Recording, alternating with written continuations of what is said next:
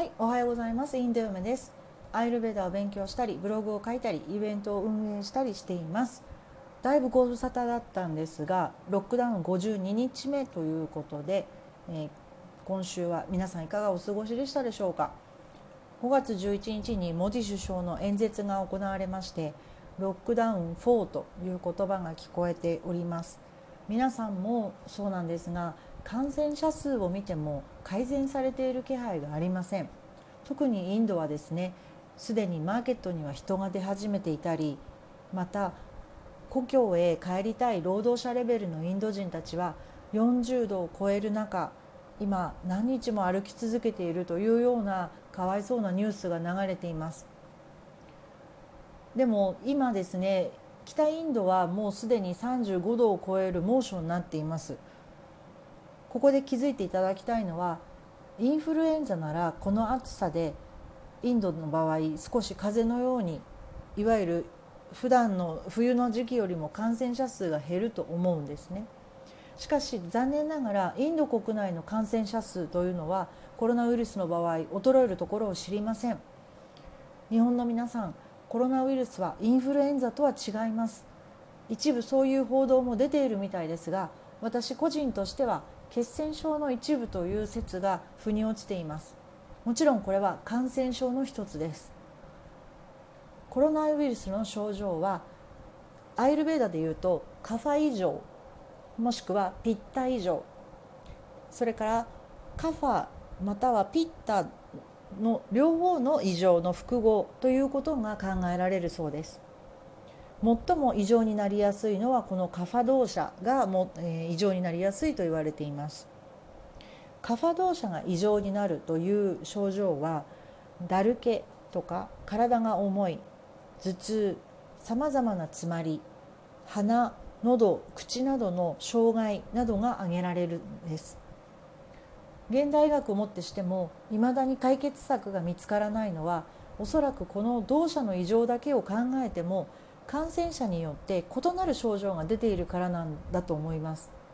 そして体のどの体組織を攻撃するかわからない点が一番怖いのだと思います。このウイルスが収束したとしても根絶やしになるかどうかは今誰にも分かりません。もちろん特効薬が開発されるかもしれませんが今私たちにできることは自分の身は自分で守るということが先決です。今日はそのためのアイルベーダ的生活をいくつかご紹介します。特に今日からできることを意識してみました。まず1つ目お白湯を飲む。これは非常に簡単でかつ効果的な方法です。お湯を沸かします。電気ポットでも飲まないよりはマシなので、えー、特にこれがベストというのはありません。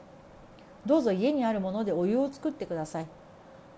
で飲む時なんですがふーふーと息を吹きかけてすすって飲めるぐらいの熱さでゆっくりと飲むことをおすすめします。あまりぬるくしすぎてもいけないのでちょっと厚めをゆっくり飲むことに注意してください。これだけです。1回に飲む量は 100cc から 200cc 飲む回数は喉が渇いたらいつ飲んでも構いません。ただし飲みすぎに注意しましょう。1日の人間の水分摂取量の平均は約2リットルと言われていますけれども年齢や体質によってそれ以下でもそれ以上の方もいらっしゃいます。2番目体を温める。夏になると冷房や扇風機をつけますよね。今年はちょっと我慢してこれを控えましょ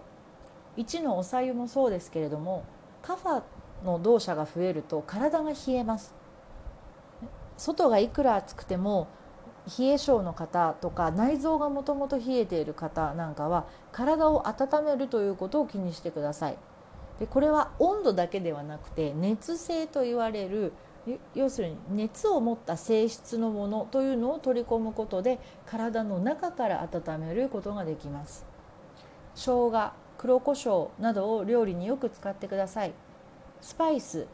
例えばチリパウダーとかクミンシードターメリックヒングなどのスパイスです。これらもおすすめです。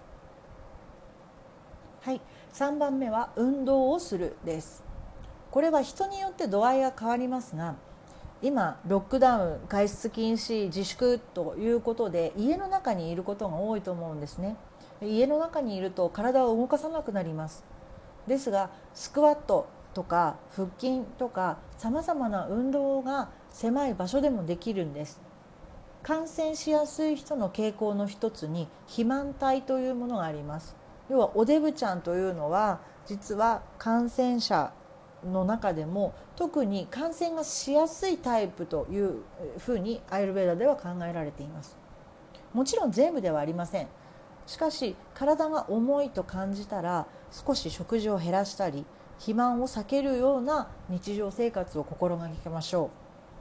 当たり前のように聞こえることばかりですがしかしコロナウイルスは特別なものでも何でもなくて免疫力をつけることが一番の予防です。ですから普段から運動している方でも今この時期に冷たいものをばかり飲んでいては効果が半減します。普段からお腹の調子に気をつけてください。下痢とか便秘は消化力が弱っている証拠です。病はお腹から来ます。食べ過ぎの人は少し食べない方が五感も冴えるのでおさゆと果物などでえ1日や2日ソフト断食とかでもいいですよ。果物は常温で冷蔵庫から出したら30分ほど置いて食べてくださいね。目安は自分の体温より低い温度で食べないことです。こうしたアイルベーダの興味深い話は3500年以上前からある先人たちの知恵の結集です。昔こういったことを学んで勉強したけど忘れてしまったという方よかったら一緒にたまに思い出してみませんか？そんな方にはオンラインのアイルベーダ勉強会が便利だと思います。今私の方で行っているのは月1回でもともとニューデリーで行っていたんですが外出禁止によりオンラインに切り替えました。話すテーマは普遍的な基礎的なアイルベーダのお話が中心です。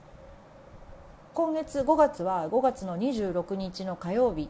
日本は午後2時から。インド時間では朝10時半から行います。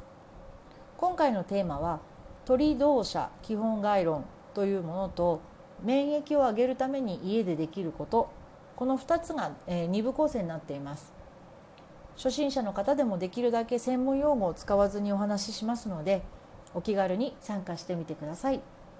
リンクを貼っておきますのでどうぞそちらの詳細をご覧くださいそれでは今日も素敵な一日が過ごせますように。